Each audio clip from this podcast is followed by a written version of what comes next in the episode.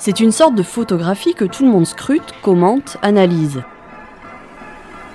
Une photographie pour laquelle on a soigneusement choisi chaque paramètre pour qu'elle soit la plus réaliste possible. Une photographie qui tourne entre les mains des commentateurs qui vont y chercher le moindre détail à la loupe et qu'on ressort parfois des mois après comme pour dire il était si beau sur ce cliché, comment a-t-il pu en arriver là? Alors non, on ne va pas parler de photos ici mais bien de sondages. À six mois de l'élection présidentielle, les sondages sont partout, jetant sur le devant de la scène les candidats et les non-candidats aussi d'ailleurs. Mais à quoi servent vraiment les sondages? De bons sondages peuvent-ils remplacer une bonne campagne? Faudrait-il tout simplement les interdire? Bienvenue dans ce deuxième épisode du podcast, le podcast politique de Sud-Ouest. Je suis Maud Rieux et pour entamer cette discussion, j'ai avec moi Bruno Dive, éditorialiste à Sud-Ouest. Bonjour Bruno. Bonjour Maud. Et Jefferson Desport, journaliste politique de la rédaction. Bonjour Jefferson.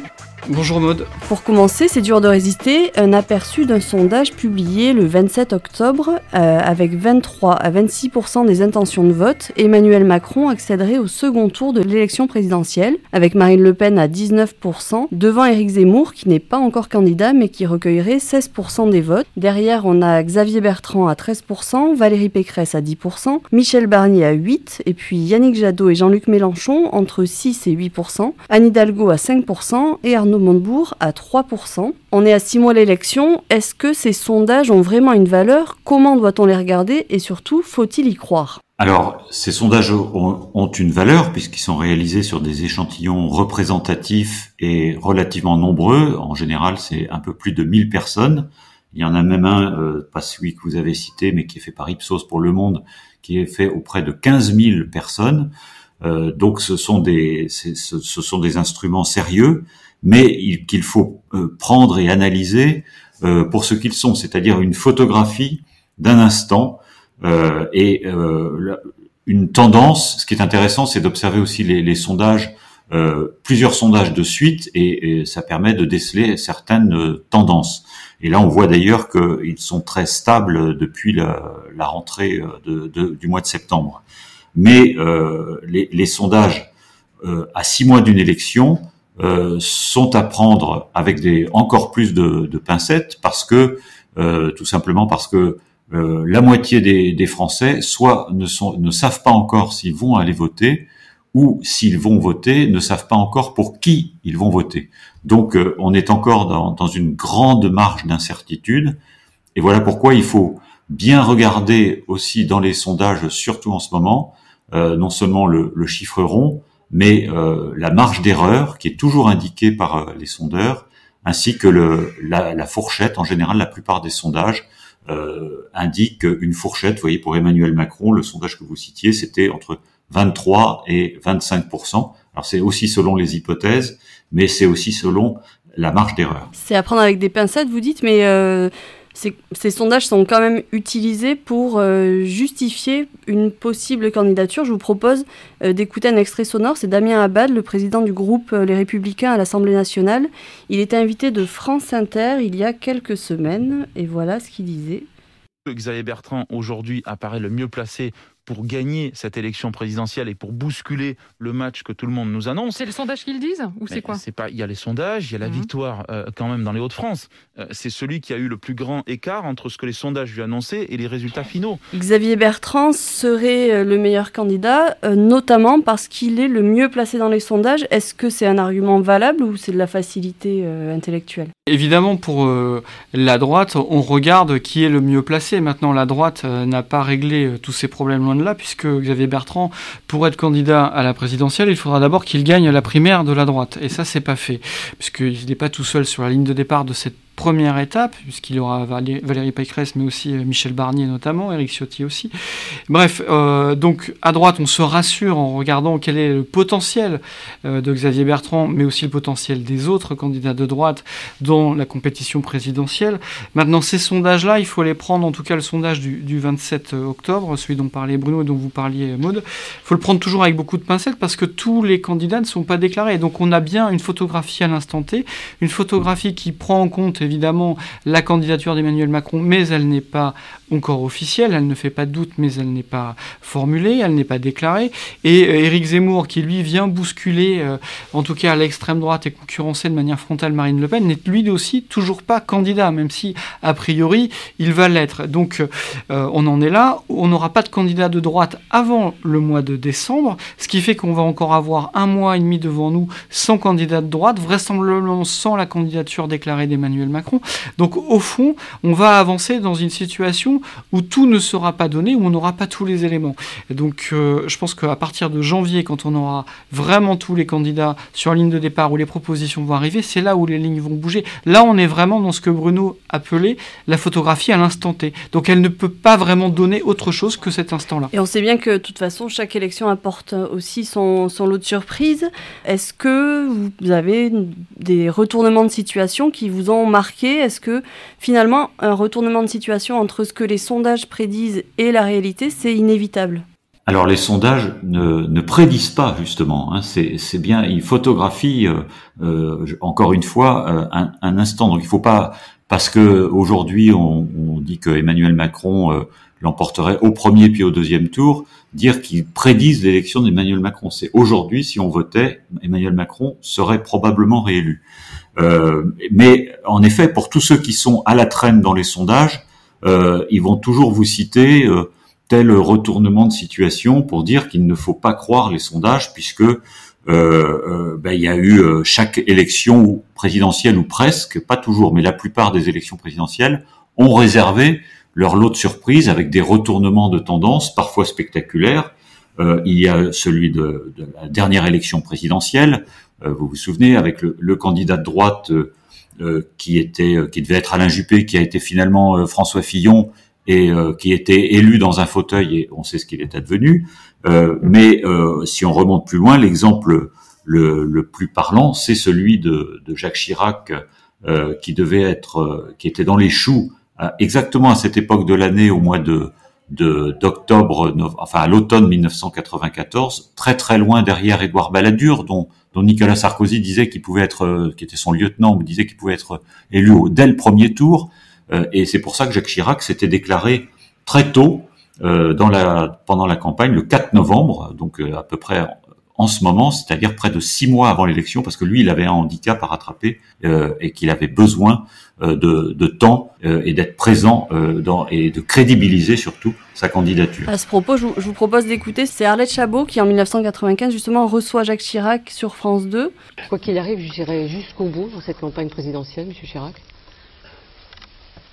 Vous parlez, vous parlez sérieusement là ou vous faites de l'humour donc il y a cette euh, réponse de Jacques Chirac qui, euh, qui marque un blanc et qui dit vous parlez sérieusement, vous faites de l'humour. À ce moment-là, c'est vrai que c'était absolument pas euh, le favori dans les sondages. Et après. Alors cette, cette séquence, ce, si j'ai bonne mémoire, a, a, été tournée. Enfin, cette interview avait lieu en janvier, fin janvier 1995. Jacques Chirac fait un peu la surprise parce que euh, il, il, se doutait bien qu'on pouvait poser la question, mais il fait un peu de cinéma. Mais euh, en tout cas, il n'a pas apprécié. Hein, et il en a beaucoup voulu ensuite euh, à Arlette Chabot et au, service public. Mais manque de chance, euh, la situation s'est retournée euh, en sa faveur quelques semaines après, en février 1995. Les courbes entre Jacques Chirac et Édouard Balladur ont commencé à se croiser et pour finalement ne plus se, se recroiser. Et c'est Jacques Chirac qui a, qui a fait la course en tête et qui a été, comme on le sait, élu, enfin qui a gagné le premier tour face à Édouard Balladur avec une marge moins importante cependant que ce que ne prévoyaient les derniers sondages qui ont été réalisés avant l'élection. Mais euh, cette, cette remontée, on ne disait pas encore remontada, cette remontée du tréfonds du diable Vauvert de Chirac euh, euh est restée comme une, est restée dans les annales comme une référence. Et c'est une sorte de, bouée de sauvetage pour tous ceux qui hier ou aujourd'hui sont en perdition euh, dans les sondages. Jefferson on a aussi l'exemple de la primaire euh, de la droite, la dernière, avec la, la Juppé maniaque. Complètement. Et Bruno on a fait, il a fait allusion tout à l'heure, mais euh, en, si on reprend les sondages de septembre 2016, c'est-à-dire si, bien avant la, présidentielle de 2017, mais en tout cas on était à peu près à la même période que maintenant, le président élu aurait dû être ou Alain Juppé, ou Nicolas Sarkozy, ou François Fillon, ou Bruno Le Maire. Donc voilà, quelle était la projection à ce moment-là? Personne ne voyait Emmanuel Macron président de la Et pourtant c'est ce qui est arrivé. Donc oui, il y a des retournements, c'est ce qui fait d'ailleurs tout l'intérêt d'une campagne présidentielle, c'est que rien n'est écrit à l'avance. Mais pour revenir sur, un exemple, pendant la campagne de la primaire de la droite et du centre de 2016, nous avions reçu François Fillon pour le grand oral Sciences Po Bordeaux Sud-Ouest, et moi c'était moi qui l'animais, et on lui avait demandé s'il était prêt à se désister en faveur de celui qui était le grand favori des sondages, c'était Alain Juppé. Donc vous voyez un peu comme on s'est tous trompés parce qu'il avait souri à ce moment-là, débats télé n'avaient pas encore commencé et euh, François Fillon n'avait pas encore commencé à faire son retard et finalement a tout emporté sur son passage et mettre euh, et écarter d'un seul coup à la fois Alain Juppé et Nicolas Sarkozy. Donc euh, tout ça invite à la, plus grande prudence et les retournements, bien entendu, qu'ils servent à motiver ceux qui sont à la traîne dans les sondages parce que il faut bien se raccrocher à quelque chose. Bruno parlait de bouée de sauvetage, c'est clairement ça. Mais encore une fois, on ne peut pas aller au-delà de l'instant T. Ils ne sont pas prédictifs. Ils donnent un sentiment. Ce sentiment mérite toujours d'être d'être d'être confirmé. Et c'est pour ça qu'aussi on a une avalanche de sondages. On peut dire que les sondages, c'est un peu l'opium à la fois des candidats, mais aussi des journalistes et des commentateurs qui euh, scrutent tout ça à la loupe. Mais on est dans une époque euh, qui est différente, je pense, des années de 1995 ou de même 1980. Euh, enfin voilà, une, une époque différente avec beaucoup de sources d'informations, des réseaux sociaux qui sont très présents et des sondages dont on parle sûrement beaucoup plus à une certaine époque et avec un effet où les candidats qui sont en tête des sondages, on va en parler beaucoup plus et donc il y a forcément un effet d'entraînement. Donc à l'heure actuelle, est-ce que faire une bonne campagne, ça peut encore compter? Oui, les, sondages, euh, je, ne suis pas tellement d'accord avec cette idée que on a changé d'époque en ce qui concerne les sondages. Évidemment qu'on a changé d'époque euh, en ce qui concerne les médias, la politique, mais les sondages ont toujours eu une place très importante euh, je dirais, depuis 1988-95, euh, on parlait déjà beaucoup de sondages euh, à cette époque-là, et beaucoup se ralliaient à droite, notamment, se, se positionnaient en, en, fonction des, des sondages. mais ça vient, ces, ces, exemples précédents nous rappellent en effet que la campagne a un rôle à jouer. Euh, la campagne est là pour démentir éventuellement ce que ce qu'ont dit les sondages à un moment donné ou pour les confirmer, mais euh, les, les, sondages ne sont ne doivent pas être des acteurs de la campagne, simplement des, des, des thermomètres d'une campagne. Euh, mais et les acteurs, ce sont les, les, hommes politiques ou les femmes politiques, les candidats. Et, et, on a bien vu que des campagnes servent à quelque chose. Euh, J'ai cité, euh, on a évoqué celle de, de Jacques Chirac en, en 95, il a fait une vraie campagne de terrain et c'est comme ça qu'il est qu'il est remonté. Euh, on pourrait citer euh, euh beaucoup d'autres exemples.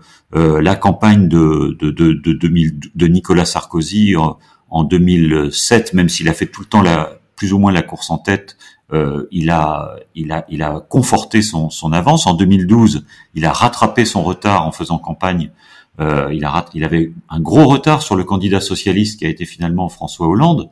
Euh, François Hollande rappelle volontiers que les sondages lui accordaient, une fois qu'il a été désigné par le Parti socialiste en octobre 2011, les sondages, certains sondages lui accordaient jusqu'à 62% des voix face à Nicolas Sarkozy.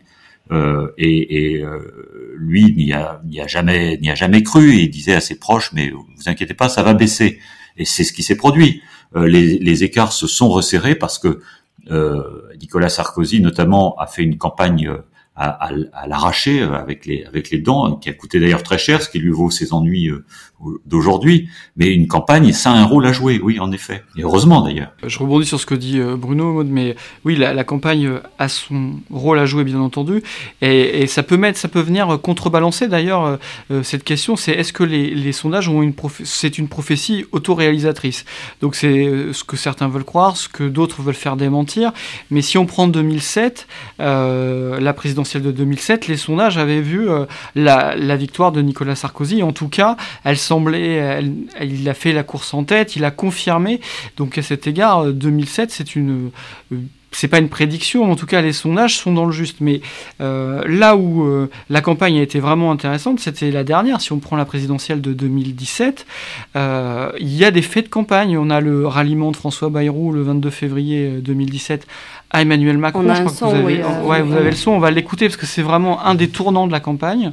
Parce que les Français sont désorientés et souvent désespérés. J'ai décidé de faire à Emmanuel Macron une offre d'alliance. Je lui dis, le danger est trop grand, il faut changer les choses et le faire d'urgence. Unissons nos forces pour y parvenir. Voilà, donc là on est, en pleine, euh, pleine séquence Penelope Gate, la droite est en train d'exploser. François Bayrou laissait planer le suspense quant à une éventuelle nouvelle candidature de sa part. Finalement, il se rallie Emmanuel Macron et ça lui apporte les 4 à 5 points qui changent tout et qui le propulsent dans les sondages déjà virtuellement qualifié pour le second tour. Et il n'en sortira plus après. Il sera toujours virtuellement qualifié. Mais pour revenir euh, euh, pour le second tour, mais pour revenir sur l'intérêt de la campagne, 2017 c'est vraiment un cas d'école parce que pour la première fois, les sondeurs sont vraiment mis sous pression et à une semaine du premier tour, on ne voit pas qui va sortir réellement du chapeau. On a quatre candidats qui se tiennent autour de 20%. Avec les marges d'erreur, plus personne ne donne le ticket du deuxième tour. Et on a euh, Emmanuel Macron, Marine Le Pen, François Fillon et Jean-Luc Mélenchon. Et tout ce, petit monde a fait une campagne vraiment différente. Mais Fillon est exposé euh, dans la dans la dans l'affaire Pénélope. Il tient jusqu'au bout malgré tous les coups qu'il reçoit, euh, malgré les petites phrases, sa mise en examen. Rappelez-vous quand il avait dit qu'il imagine le général de Gaulle mis en examen. Voilà, on a, rebattu toutes les cartes. Euh, Mélenchon avance lui aussi dans son couloir. Il sort avec, euh, avant le premier tour, il sort avec sa campagne en hologramme. Il est présent dans quatre, meetings différents. Euh, Marine Le Pen et elle déroule aussi sa campagne certaine de, son, de, de sa bonne fortune. Et, et Emmanuel Macron est en train lui aussi de tout renverser. Mais là, on a du brouillard. Dans les précédentes élections, les écarts sont plus nets, les écarts sont creusés, et ça apparaît dans les sondages. Là, 2017, ça marque euh, un tournant, ça marque une rupture. On peut aller jusqu'au jusqu'à une semaine du premier tour sans y voir clair. Et c'est là où ça devient intéressant, et c'est là où la campagne reprend tout son sens, et où les sondages, finalement, prennent, euh, prennent un pas de côté et sont mis en retrait. Du coup, est-ce que, tout simplement, est-ce qu'il ne faudrait pas interdire les sondages? Est-ce que c'est une question qui peut se poser, qui se pose Alors, il y a le, biais, c'est là où il y a un biais des sondages. Jefferson parlait de Jean-Luc Mélenchon, euh, qui s'est vu euh, au second tour, qui et qui du coup était très déçu. Vous vous souvenez de cette espèce de bouderie euh, le soir, il avait disparu, il était même carrément déprimé. Ensuite, il refuse d'appeler à voter Emmanuel Macron contre Marine Le Pen.